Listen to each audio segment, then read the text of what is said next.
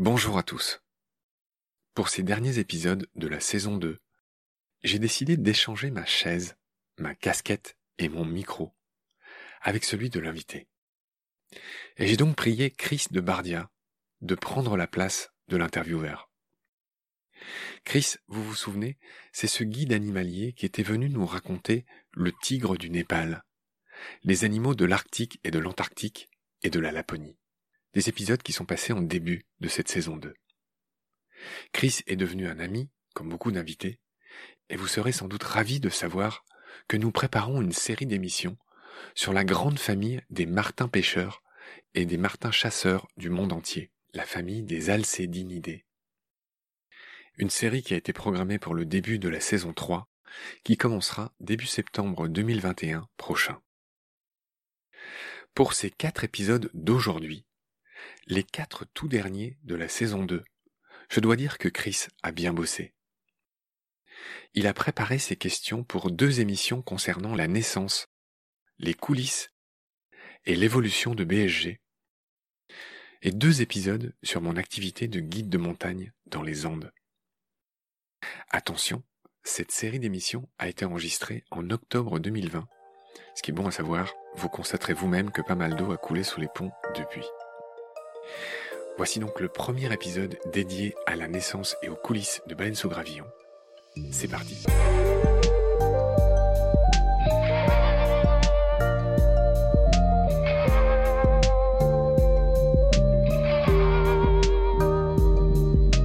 Bonjour Marc. Salut Chris.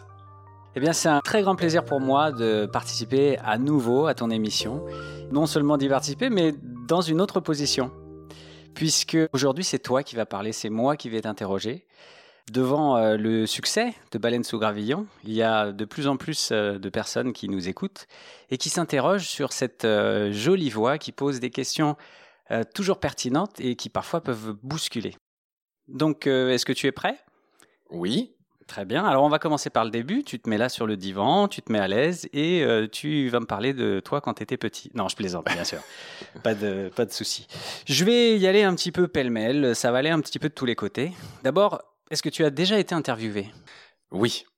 Ok, tu peux m'en dire un peu plus? Ah oui, pardon. En préambule, je dis aussi que j'adore cet exercice. On va peut-être y revenir tout à l'heure, donc j'espère ne pas te couper euh, l'herbe sous le pied. Tu es un ami d'amis, on a fait beaucoup d'émissions ensemble et c'était toi qui étais dans le fauteuil de l'invité. Et c'est moi qui t'ai choisi, je t'ai proposé ça. J'avais envie de faire des numéros spéciaux et j'avais envie d'inverser les rôles. C'est presque ludique ce que j'avais envie de faire. Je t'ai proposé ça et je dois dire que tu l'as accepté avec enthousiasme. Et donc, je devrais sans doute plutôt le faire à la fin. Mais j'étais ravi, en fait, que, voilà, que tu acceptes ce challenge parce que c'en est un. Et puis, j'espère aussi que celles et ceux qui nous écoutent en tireront du plaisir. Alors du coup, tu vois, ça c'est tout moi. Du coup, j'ai oublié ta question que tu vas Ma question, c'était de dire, euh, est-ce que tu as déjà été interviewé? Oui, alors oui, j'ai déjà été interviewé. Je suis journaliste. J'ai passé ma vie à interviewer des gens dans le cadre de formations euh, vidéo que j'ai pu faire euh, pour devenir cadreur et, et réal. Forcément, on a beaucoup dû s'interviewer mutuellement et j'étais un peu le clown de la promo vu que j'avais déjà de l'expérience et que j'avais interviewé plein de gens, ça m'avait amusé à l'époque d'être dans ce rôle, de me mettre à la place des gens que j'interviewais et que je pilotais moi-même. Parce qu'interviewer quelqu'un, tu l'as dit tout à l'heure, tu as déjà prononcé le mot bousculer. Oui, tu bouscules les gens. Tu leur dis de parler comme ci ou comme ça. Tu leur dis de faire ci ou faire comme ça. Tu leur dis ce qu'ils doivent dire ou pas dire. Donc ce rôle est un rôle de sécateur. Je crois que c'est Jules Renard qui disait que la conversation est un jeu de sécateur. J'aime beaucoup cette phrase. Et moi, je me sens très sécateur. Et quand tu dis bousculeur, je crois que c'est un reproche qui m'est souvent fait. Et donc, euh, l'exercice d'aujourd'hui, c'est en ça qui me plaît. Ta question initiale, pardon, je déborde déjà, c'était est-ce que j'ai déjà interviewé? Donc oui, dans le cadre de formation. Oui, euh, pour des publications. Enfin, quand j'étais guide euh, en Amérique euh, latine, j'ai été interviewé, mais c'était par téléphone. Enfin, c'était différent d'aujourd'hui. Il n'y avait pas les micros, il n'y avait pas ce, ce, décorum, on va dire. Et il n'y avait pas baleine sous gravillon. Et il n'y avait pas baleine sous gravillon. Ok. Alors, pêle-mêle, où est-ce que tu es né, Marc? Je suis né à Briey, en Meurthe-et-Moselle, en Lorraine, J'adore ma région. Je vais essayer de faire des réponses courtes. J'ai grandi à Pont-à-Mousson. Alors j'aime bien ces petits détails historico, économico, je sais pas quoi. Pont-à-Mousson est connu dans le monde entier parce que dans beaucoup de villes, il y a des plaques d'égout rondes sur lesquelles il y a un sigle qui représente un pont avec des arches et il y a écrit PAM et ça. Et ce PAM et ça signifie Pont-à-Mousson et ça. Et c'est là que travaillait mon papa que j'embrasse et que je salue à l'occasion de cet épisode un peu spécial. Euh, et voilà, moi j'ai fait l'école au lycée Jacques Marquette. Euh, je le dis parce que c'est le nom d'un découvreur euh, du Canada, Jacques Marquette. Je crois qu'il a remonté, alors je voudrais pas dire de bêtises, un fleuve. Et Jacques Marquette, c'était un découvreur français. C'était un explorateur, comme toi d'ailleurs. On n'ira pas jusque-là. j'ai fait mes études à Nancy, la grande ville proche. Et, On te situe géographiquement comme ça. Voilà, donc je suis lorrain. Ok, tu es lorrain. Ok. quel âge tu as? Alors, je suis né le 29 juillet 1971 pour être tout à fait clair. Donc au moment où on se parle, et on est début octobre 2020, j'ai eu 49 euh, ans il n'y a pas longtemps. Ok, 49 ans, très bien. Est-ce que tu as des frères et des sœurs? Oui, j'ai un petit frère Pierre. Alors je dis petit frère, c'est presque rigolo parce qu'il a 14 mois de moins que moi. Que je salue euh, lui aussi au passage, Pierre. Pierre habite à Nice. Et je dois dire que c'est euh, mon premier fan. L'expression est un peu idiote, mais j'entends par là le fait que euh, à l'aube euh, de la création de Baleine sous gravillon, il a été très attentif. Il a assisté à la naissance de ce bébé euh, quasiment à chaque instant. C'est un peu lui qui m'a tenu la main. Il a été très attentif. Il a écouté mes premiers épisodes à une époque où c'était un peu compliqué pour moi. Je voulais m'assurer qu'il n'y avait pas d'erreur, donc je lui envoyais les fichiers qu'il écoutait. Et donc, un grand coup de chapeau à mon petit frère Pierre, qui a été vraiment mon premier fan historiquement aussi. Tu en as été un, mais un peu plus tard, il n'y a pas de déshonneur à ça. Et voilà. Ok, très bien. Que voulait faire le petit Marc lorsqu'il avait 10 ans? Que voulait-il faire quand il serait plus grand? Alors ça va paraître très téléphoné, mais j'étais déjà très passionné par les animaux. J'avais une collection qui s'appelait La vie privée des animaux, qui était illustrée par, euh, je me souviens, Pierre Bétanjat, je crois, ou je me souviens plus de comment on prononce ce nom. Ma mère était instite, euh, parfois le soir on l'attendait avec elle euh, dans sa classe, et dans cette classe, il y avait des numéros de La Hulotte, qui est une revue mythique, mythologique. Je rêve un jour d'interviewer Pierre Déhomme, son fondateur dans Baleine sous gravillon. Je l'ai déjà demandé, il m'a toujours pas répondu. Je le réadresse un petit clin d'œil. Donc j'étais passionné par les animaux, dans les livres, dans les documentaires de Jacques Cousteau. Je n'avais pas la possibilité de regarder la BBC que j'ai découverte sur le tard. Donc voilà, passionné par les animaux. J'ai malgré tout pas orienté mes études et ma carrière vers ça. J'ai fait pour aller vite, une première, à l'époque ça s'appelait une première S et une terminale D. Donc euh, j'ai pris une option biologie euh, pour ma terminale, donc juste avant le bac, euh, qui n'était pas vraiment un choix, hein. c'est parce que j'étais un peu pas assez bon pour aller en C que je suis allé en D, c'était un peu une sorte de second choix à l'époque. Mais au final, je ne le regrette pas du tout, parce que ça m'a permis d'étudier la génétique, la biologie, et ça m'a nourri pour ce que je suis aujourd'hui, c'est-à-dire je suis resté un passionné des animaux. En marge de, toutes ces histoires de biologie et d'animaux, j'étais aussi un sportif passionné, j'ai beaucoup joué au foot. Et je crois que mon rêve, un de mes rêves à l'époque, euh, beaucoup plus clair que tout autre, c'était de devenir joueur pro de hockey sur glace. Très bien, ouais. On a des rêves quand on est petit et c'est toujours amusant de voir le décalage avec ce qui se passe plus tard et d'y repenser. Donc, euh, pour préparer cette émission, évidemment, je t'ai un peu fliqué sur Internet, sur plein de choses. J'ai été chercher dans des coins et des recoins et j'ai trouvé un moment un endroit où tu mets une devise. Et euh, cette devise, qui apparemment est la tienne, c'est « Celui qui n'essaie pas ne se trompe qu'une fois ». Et c'est une devise de Saint-Augustin. Est-ce que tu peux étayer cette euh, devise et pourquoi je l'ai trouvée sur ta page Facebook? Oui, en effet, c'est une des phrases qui est un des piliers de ma vie, de la petite vie que je me suis construite. Cette phrase me paraît claire. Celui qui n'essaye pas se trompe qu'une fois. Donc c'est un appel à l'aventure, mais pas forcément l'aventure avec un grand A, euh, comme toi par exemple, toi qui as vécu euh, loin, qui était un routard, qui a rencontré des tigres au Népal. Je renvoie ceux qui nous écoutent à, tes épisodes. Non, c'est vraiment juste le fait d'essayer. C'est-à-dire qu'il n'y a rien de pire dans la vie que de pas essayer et puis d'avoir des regrets à une époque, j'avais fait un papier sur cette infirmière, je crois, australienne, qui a fait une étude assez empirique sur les plus grands regrets des gens juste avant de mourir. Je me souviendrai pas des quatre, je crois qu'il y avait quatre grandes catégories, mais l'une d'elles était précisément de ne pas avoir essayé des choses pour lesquelles ils étaient passionnés au départ. Voilà, d'avoir oublié leur rêve d'enfant pour faire une jonction avec ta question d'avant. Dans un même registre, sur cette même page, hein, Facebook est, assez drôle parfois, puisqu'il y a une case pour croyances religieuses. Et là, tu as mis The Great Whole. donc le grand euh, entier, le grand tout, on pourrait traduire ça? Oui, donc tu aimes bien aller titiller les détails et ça tombe bien, c'est ce que je fais aussi dans mes émissions. Oui, clairement, euh, quand j'ai rempli mon profil Facebook, c'était il y a longtemps, euh, j'ai un peu torché certaines parties Et au lieu de rien mettre, voilà, j'ai mis The Great Hall. J'y mets peu de signification. Enfin, voilà. Ok, donc il n'y a pas de signification derrière, justement. C'est pas comme. Euh, tu aurais pu mettre Jedi à la limite Oui, voilà, j'aurais très bien pu mettre ça, en effet. J'ai été élevé dans une, on va dire, très lointaine tradition catholique. Mes parents sont pas pratiquants. Hein. La messe le dimanche, je l'ai assez peu connue, sauf euh, messe de minuit, enfin, événements euh, importants, communion, trucs comme ça. Mais voilà, je suis pas croyants catholiques, euh, enfin voilà, tout ça pour moi c'est des froufrous, c'est du décorum et puis je respecte hein, ceux qui ont envie ou besoin de ce cadre euh, euh, pour pratiquer leur foi. Parce que moi, si je devais choisir, si on mettait un flingue sur la tempe, je dirais que je crois en l'existence d'un principe supérieur. Je vais le dire comme ça. Et c'est pour ça que j'ai mis The Great Hall. Et en effet, j'aime bien la philosophie Star Wars de la Force qui unit les choses et le vivant voilà, il y a des petites résonances avec tout simplement le monde dans lequel on vit, la place de l'homme dans ce monde-là. Et donc c'est peut-être pour ça, tu vois, euh, par anticipation, que j'ai mis euh, ce grand tout qui euh, a des petites résonances de Star Wars. Très bien, ok. Il y a quelque chose qui sort beaucoup des émissions et des interviews que tu fais, c'est cette passion, attention toujours très très aiguë sur l'étymologie. D'où vient cet esprit très pointu sur l'étymologie? Très bonne question et effectivement les auditoristes de Baleine euh, se sont dit à un moment ou à un autre mais qu'est-ce qui nous embête toujours avec l'étymologie? J'espère que pour la plupart ils voient en fait euh, par l'exemple plutôt que par le discours que je vais dire maintenant l'intérêt de cette euh, appelons ça science. Moi j'y vois un intérêt immense. Je vais essayer de faire une réponse courte mais quand j'étais à l'école mes parents m'ont obligé à faire du latin et du grec.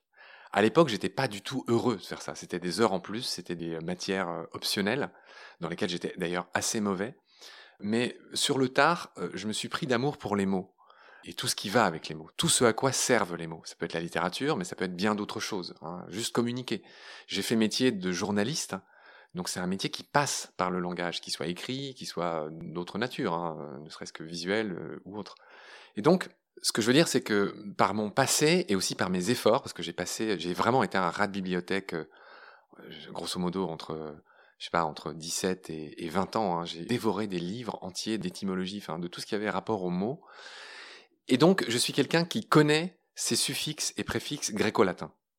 En d'autres termes, quand je suis confronté à un nom de maladie en médecine ou euh, la biologie, les animaux, j'ai un espèce d'arsenal euh, gréco-latin qui fait que euh, la plupart du temps, je dirais dans la moitié des cas, hein, parce que je ne suis pas du tout bilingue étymologue, mais bref, je devine pourquoi l'animal a été appelé comme ça? Je donne le premier exemple qui me vient. Euh, par exemple, les chauves-souris appartiennent à l'ordre des chiroptères. Donc avant même d'ouvrir un bouquin et avant même de faire des recherches, et depuis très longtemps, je sais que chiroptère, chiros c'est la main, ptère c'est l'aile, c'est la main en forme d'aile. Et certains trouveront ça inutile, ou trouveront que c'est une sorte de décorum, ou je ne sais pas quoi ce qu'ils vont s'imaginer, mais moi je trouve que c'est un puissant allié pour comprendre un fait biologique, un animal. Et et voilà, et je vais m'arrêter là, mais ce qui est encore plus intéressant et que j'ai beaucoup de plaisir à raconter dans mes émissions, c'est que parfois l'étymologie se trompe. Un des bons exemples pour ça, c'est le cochon d'Inde. Le cochon d'Inde. C'est un nom vernaculaire. Il est ni apparenté au cochon et il ne vient pas du tout de l'Inde. Bon. Bah, il y a le manchot papou, par exemple. Le manchot papou, euh, il a été euh, appelé comme ça alors qu'il n'y a pas de manchot en Papouasie. Hein, et, et, son nom latin, je crois que c'est Pigocellis papua, justement. Je donne un exemple pour illustrer ces merveilleuses histoires que l'étymologie nous raconte. Par exemple, j'ai fait euh, deux épisodes sur les cachalots avec euh, François euh, Sarano, que je salue aussi au passage. Et les Anglais, les Anglo-Saxons, appellent les cachalots sperm whale. D'accord? Et en fait, alors c'est certes pas gréco-latin, mais en fait c'est bien le sperme reproductif. Parce qu'en fait, les naturalistes euh, qui ont nommé ainsi le cachalot pensaient que ce liquide, qui ressemble un peu à de la cire et qui s'appelle le spermacétie, qui est situé dans le melon, dans la tête du cachalot, ils pensaient que c'était le liquide séminal. Et donc cet animal a été nommé de manière fautive, mais ce nom est resté. C'est-à-dire qu'en anglais, aujourd'hui, on dit toujours, on dit, dit pas un cachalot, on dit un sperm whale. Voilà l'exemple que je voulais donner.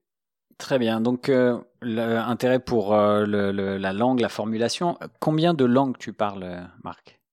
Alors, l'intérêt pour les mots va de pair avec l'intérêt pour les langues.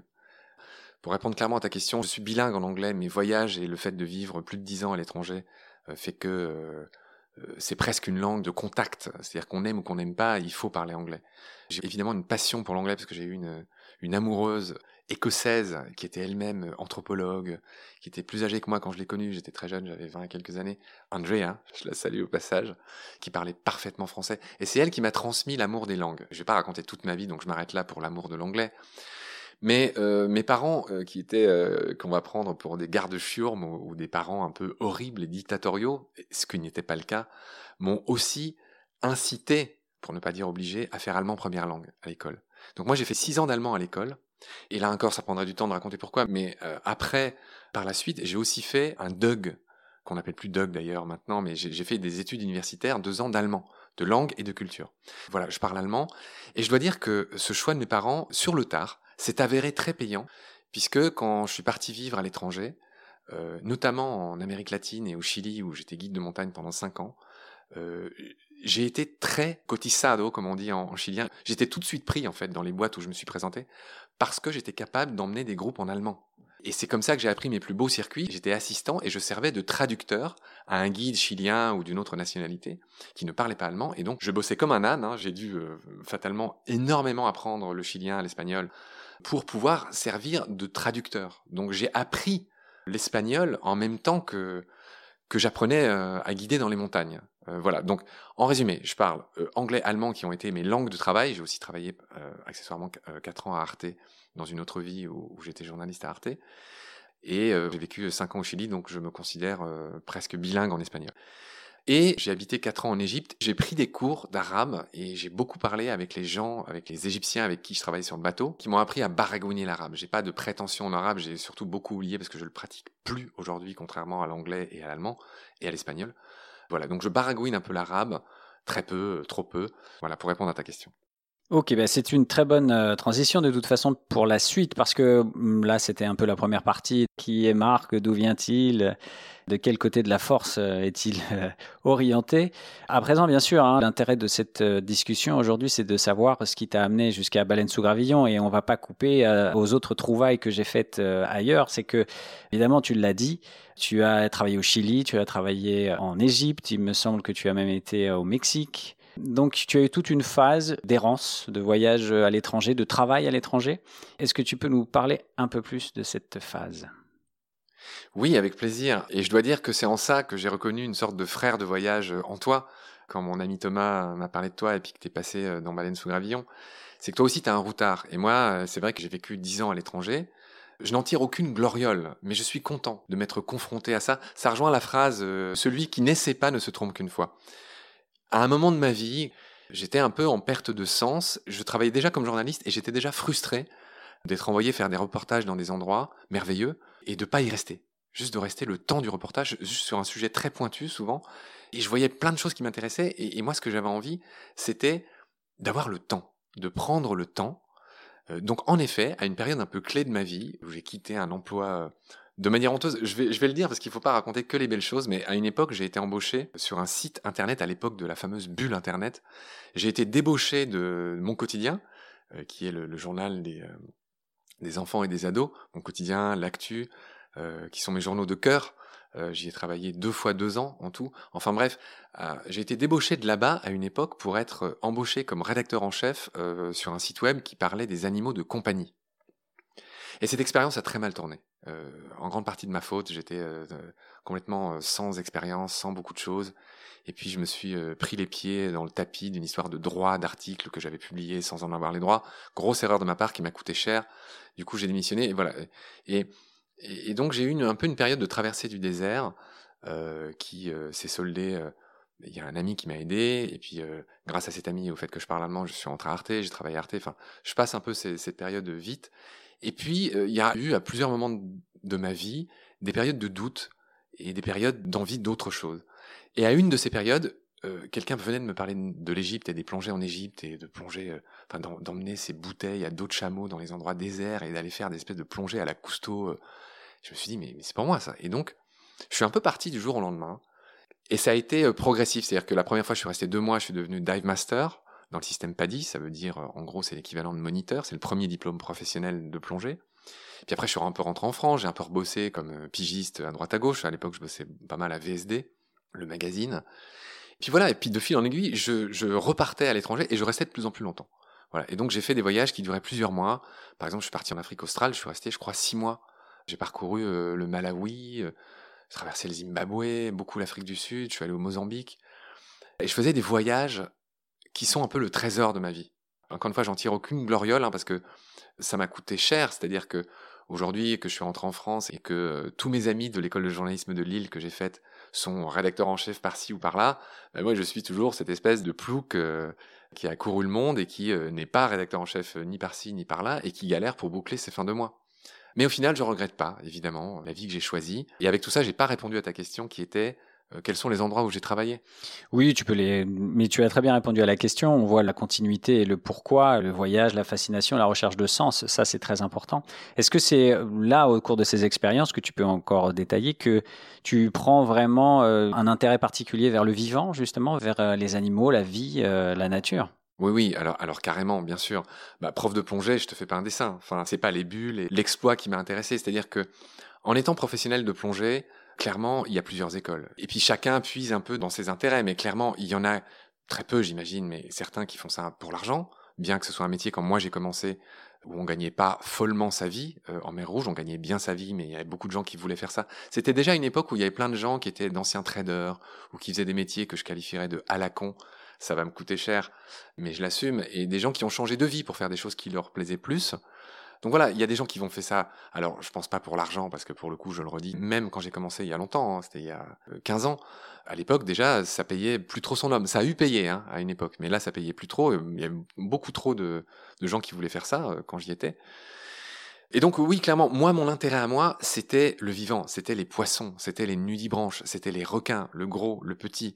Comprendre, euh, parce que pour devenir prof, en fait, pour passer de, de moniteur à prof, il y a vraiment un saut quantique en termes de temps passé, de prix que ça coûte. J'avais pris le temps pour devenir moniteur, parce que je suis devenu ami avec euh, celui qui m'a formé, mon prof de plongée, qui s'appelle Mohamed, dont le surnom est CNN, à Dahab, en Égypte, que je salue euh, lui aussi au passage, qui s'est marié avec une Française et qui vit en France aujourd'hui. Bref, donc c'est Mohamed qui m'a tout appris, et c'est lui qui m'a dit, à la fin de mon cours, tu es très naturel, tu devrais faire ça comme métier. C'est vrai qu'en plongée, il y a les naturels et les moins naturels. C'est des gens qui, euh, voilà, qui n'ont pas peur du tout dans l'eau, qui peut être angoissant. Hein. Enfin, euh, chacun son truc ou pas. Moi, clairement, euh, l'eau, c'est mon domaine. Enfin, c'est un domaine dans lequel je suis à l'aise. J'ai vécu deux, trois moments un peu flippants sous l'eau et je n'ai jamais paniqué, non pas parce que je suis un super héros, mais parce que, au moins, je n'ai pas cette peur de l'eau, même profond. Donc, clairement, il y avait un intérêt pour les animaux qu'à l'époque, j'ai fait énormément de recherches pour être un bon naturaliste sous-marin pour pouvoir dire évidemment ce qu'on voyait aux gens, y compris après coup, mais surtout pour pouvoir comprendre ces animaux. Euh, comment ils vivent, comment ils chassent, s'ils sortent la nuit, s'ils sortent le jour, euh, les chaînes alimentaires, euh, beaucoup de choses. Donc là, j'ai vraiment creusé un aspect qui m'est resté jusqu'à aujourd'hui, c'est que clairement, j'ai un tropisme énorme vers les océans. J'ai pas fait le calcul, mais il n'y a pas loin de la moitié des épisodes de Baleines sous gravillon qui parlent de choses des océans. Il y a eu cet épisode fondateur sur le plancton, il y a eu les requins, euh, il y a eu les cachalots avec François Sarano, il y a eu le requin de Groenland avec euh, René Eusé.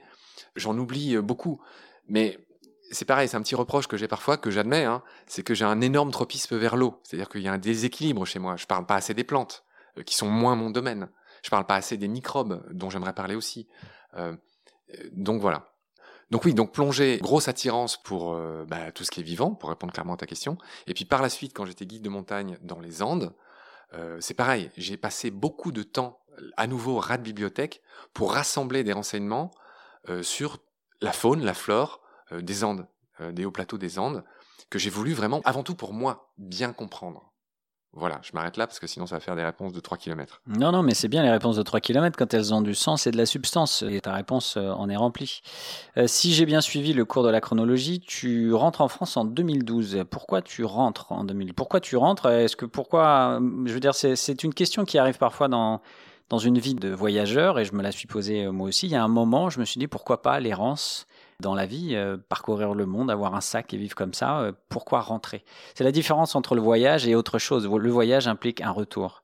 Euh, s'il n'y a pas de retour, c'est pas un voyage, c'est autre chose. Un vagabondage, une errance, une vie nomade. Pourquoi est-ce que tu rentres en 2012 et qu'est-ce que tu vas faire après ça? C'est une question très pointue que j'aime pas trop dans le sens où elle est liée à d'assez mauvais souvenirs, mais je vais te répondre. Effectivement, il n'y a pas que le, clinquant et le prestigieux ou même le, bizarre, enfin bref, que sais-je. Ma rentrée en 2012 était choisie, hein, mais c'était pas à la suite de choses heureuses. Euh, de manière assez euh, courte et concrète, premièrement, un peu comme ça s'était passé en Égypte, euh, j'en avais, en fait, j'en avais marre du tourisme.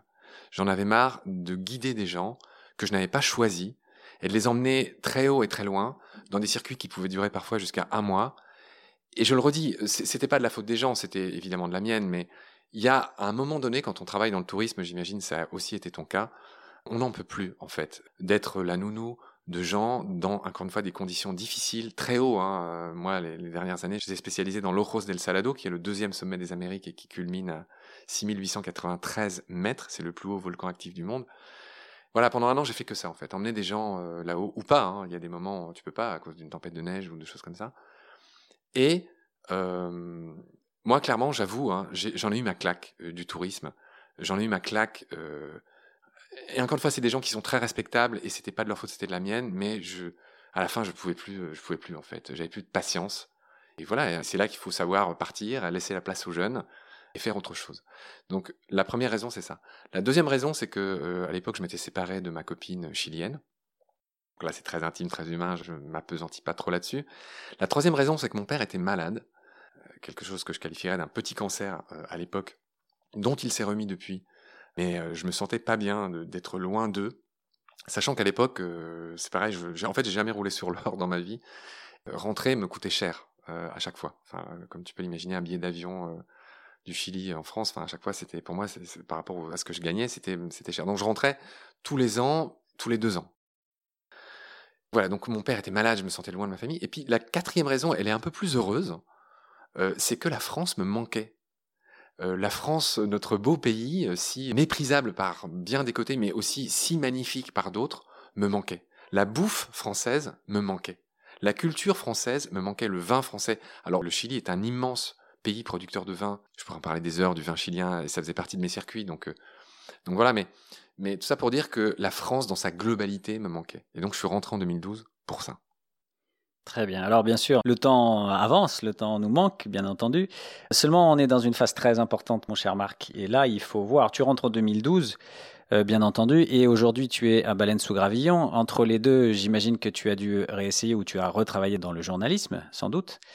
Pourquoi aujourd'hui tu n'es pas euh, journaliste? Euh, Je veux dire, pourquoi tu n'as pas une carrière, par exemple, chez Arte ou Qu'est-ce qui fait que finalement tu passes cette étape où tu t'essayes à quelque chose d'aussi nouveau qu'un podcast basé sur la nature? On comprend pourquoi. Mais quel est le pont euh, Explique-nous quel est le saut quantique qui se passe euh, à ce moment-là? Quand tu rentres à Paris, quand tu retrouves ta vie euh, française, quand tu retrouves du travail, quel est le saut jusqu'à Baleine sous Gravillon Ouais, ouais, c'est, c'est, c'est une bonne question qu'on pressent comme la dernière, parce qu'effectivement, le temps file. Tu vois, je peux pas m'empêcher de, d'avoir un œil sur le temps. C'est encore une question euh, qui est pas facile pour moi, mais je te dois, et je dois à ceux qui nous écoutent, euh, une sincérité. Quand je suis rentré euh, du Chili, j'ai galéré. Hein. J'ai eu la chance de retrouver mon vieil appart de Paris, des potes s'étaient refilés de pote en pote. Et donc ça, c'était une facilité pour moi. J'habite à côté de la gare du Nord, voilà. J'ai eu aussi une autre chance, c'est que j'ai pu retravailler à mon quotidien euh, qui était un peu mon journal où j'avais bossé des années avant, euh, où j'étais volant, c'est-à-dire que je faisais les pages France, les pages Monde à l'époque, euh, des dossiers spéciaux, des trucs comme ça, et j'étais heureux justement déjà à l'époque de ne pas faire tous les jours la même chose. tu vois, en plus le journaliste c'est bien, on aurait pu en parler aussi, mais j'ai choisi ce métier parce que tu t'intéresses tous les jours à quelque chose de nouveau. voilà, moi je pourrais pas faire hein, des trucs répétitifs. oui, donc j'ai eu la chance donc de retrouver mon appart, j'ai eu la chance de retrouver mon boulot d'une certaine manière. Ils m'ont repris pour lancer deux hebdomadaires, l'un en espagnol, l'autre en allemand. Et donc j'étais rédacteur en chef de ces deux euh, euh, petites revues euh, qu'on envoyait aux, bah voilà, aux enfants et aux ados en plus de leur, de leur abonnement. Et donc je travaillais avec une, une journaliste native dans, dans, chacune de ces langues et on faisait un peu les nouvelles du monde entier dans chacune de ces langues. Donc moi ça me va. J'aime les langues et tout ça. Pour des raisons pour le coup que je vais pudiquement qualifier de personnelles, je suis parti Ensuite, j'ai embrayé dans, dans la com. C'est-à-dire que je suis devenu journaliste et réal pour la com. C'est-à-dire que j'ai travaillé dans ce qu'on appelle l'institutionnel. C'est-à-dire j'ai fait des films, des, des interviews, des, des articles euh, pour la communication interne ou externe des entreprises. Voilà. Et je l'ai fait plus par nécessité que par choix. Euh, C'est-à-dire que, bah, comme tout le monde, j'avais besoin de bouffer, j'ai trouvé du boulot là-dedans, je l'ai fait. Et je dois avouer que ça m'a plutôt plu Dès lors qu'on sait que c'est de la com et que effectivement tu travailles pour un client et que c'est lui qui te dit euh, ce qu'il faut dire, donc il, est, là hein, le, saut quantique entre le journalisme et la com, eh bien tout va bien. C'est une activité comme une autre. Tu vends un savoir-faire et voilà. Moi j'avais pas de malaise avec ça. Donc j'ai travaillé euh, plusieurs années là-dedans. Et puis, euh, de manière assez simple, la vidéo est un secteur assez concurrentiel, d'une part, et d'autre part, il y a le Covid qui est survenu, et je me suis retrouvé du jour au lendemain euh, sans plus aucune commande. Donc, je me suis retrouvé euh, tout seul chez moi, comme beaucoup de gens, hein, et j'ai énormément souffert, moi, du confinement, du Covid. Et je pense que c'est la réponse que tu attendais, et ça va, on va finir magnifiquement, parce que voilà, je, déprimais, je crois que j'ai rarement été aussi malheureux de ma vie qu'à cette période. J'étais seul, euh, sans idée, sans emploi, sans argent, sans beaucoup de choses. Et, là, au fond du désespoir, euh, je me suis dit, euh, il faut que je fasse quelque chose. Et, voilà, j'ai réfléchi. Et puis, et puis, de mon chapeau, j'ai sorti cette idée de podcast. Parce que je suis quelqu'un qui, alors j'écoute énormément de podcasts. Hein. et je me suis dit, ben, pourquoi pas faire quelque chose dans un domaine que tu aimes, dans lequel tu as des compétences et en plus du matériel. C'est-à-dire que étant réel, euh, en gros, j'avais déjà tout le matos. Et voilà, ce qui n'a pas empêché que j'ai dû apprendre beaucoup de choses, mais j'imagine que ça fera l'objet de notre prochaine conversation. Donc voilà, voilà dans quelles circonstances Baleine sous Gravion est né, des circonstances mais vraiment tragiquissimes pour moi. Et je dois dire, et on y reviendra, j'espère après, euh, que ça m'a sauvé, euh, peut-être pas la vie, mais ça m'a tiré la tête hors de l'eau, Baleine sous Gravillon, ne serait-ce que de le faire. Voilà, sans parler de succès, juste de le faire, ça m'a occupé et ça m'a occupé positivement. Voilà, je ne sais pas si j'ai répondu à ta question. Tu as très bien répondu à la question, qui était la dernière, bien entendu. Euh, ça nous ouvre euh, bien sûr un autre chapitre euh, sur l'émission elle-même maintenant, mais on, maintenant on comprend bien d'où elle vient et qui l'a créée. Et je pense que c'était ça qui était l'important pour aujourd'hui. Merci Marc, à bientôt. Merci Chris, à bientôt.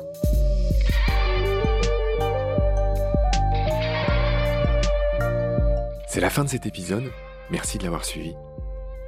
Ce podcast est réalisé avec le soutien de Derven, entreprise de génie écologique qui partage les valeurs de Baleine sous Gravillon et qui travaille au service de la biodiversité, comme nous. Merci de partager le lien de Baleine sous Gravillon et de vous abonner si vous avez aimé. Des étoiles et surtout des avis sur Apple Podcast nous aident beaucoup. Ils nous permettent en effet d'être mieux référencés et suggérés aux amoureux et aux défenseurs de la nature. Vous pouvez aussi faire un don sur Helloasso. Un grand merci par avance. Vos messages, photos, conseils ou critiques sont aussi les bienvenus sur la page et le groupe Facebook de Baleine sous Gravillon, ainsi que sur notre chaîne YouTube. Je vous recommande aussi la visite de notre site, où sont désormais publiés nos articles et les galeries photos de tous nos amis photographes de nature. Ce site est ouvert aux contributions de tous, messages, articles, photos ou vidéos. Il suffit de nous le proposer par message.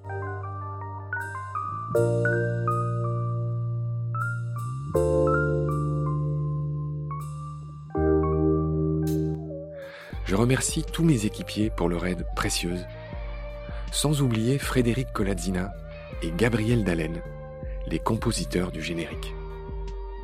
Je vous retrouve très vite pour de nouveaux épisodes. D'ici là, prenez soin de vous et de ce qu'il y a autour de vous. Merci. À bientôt.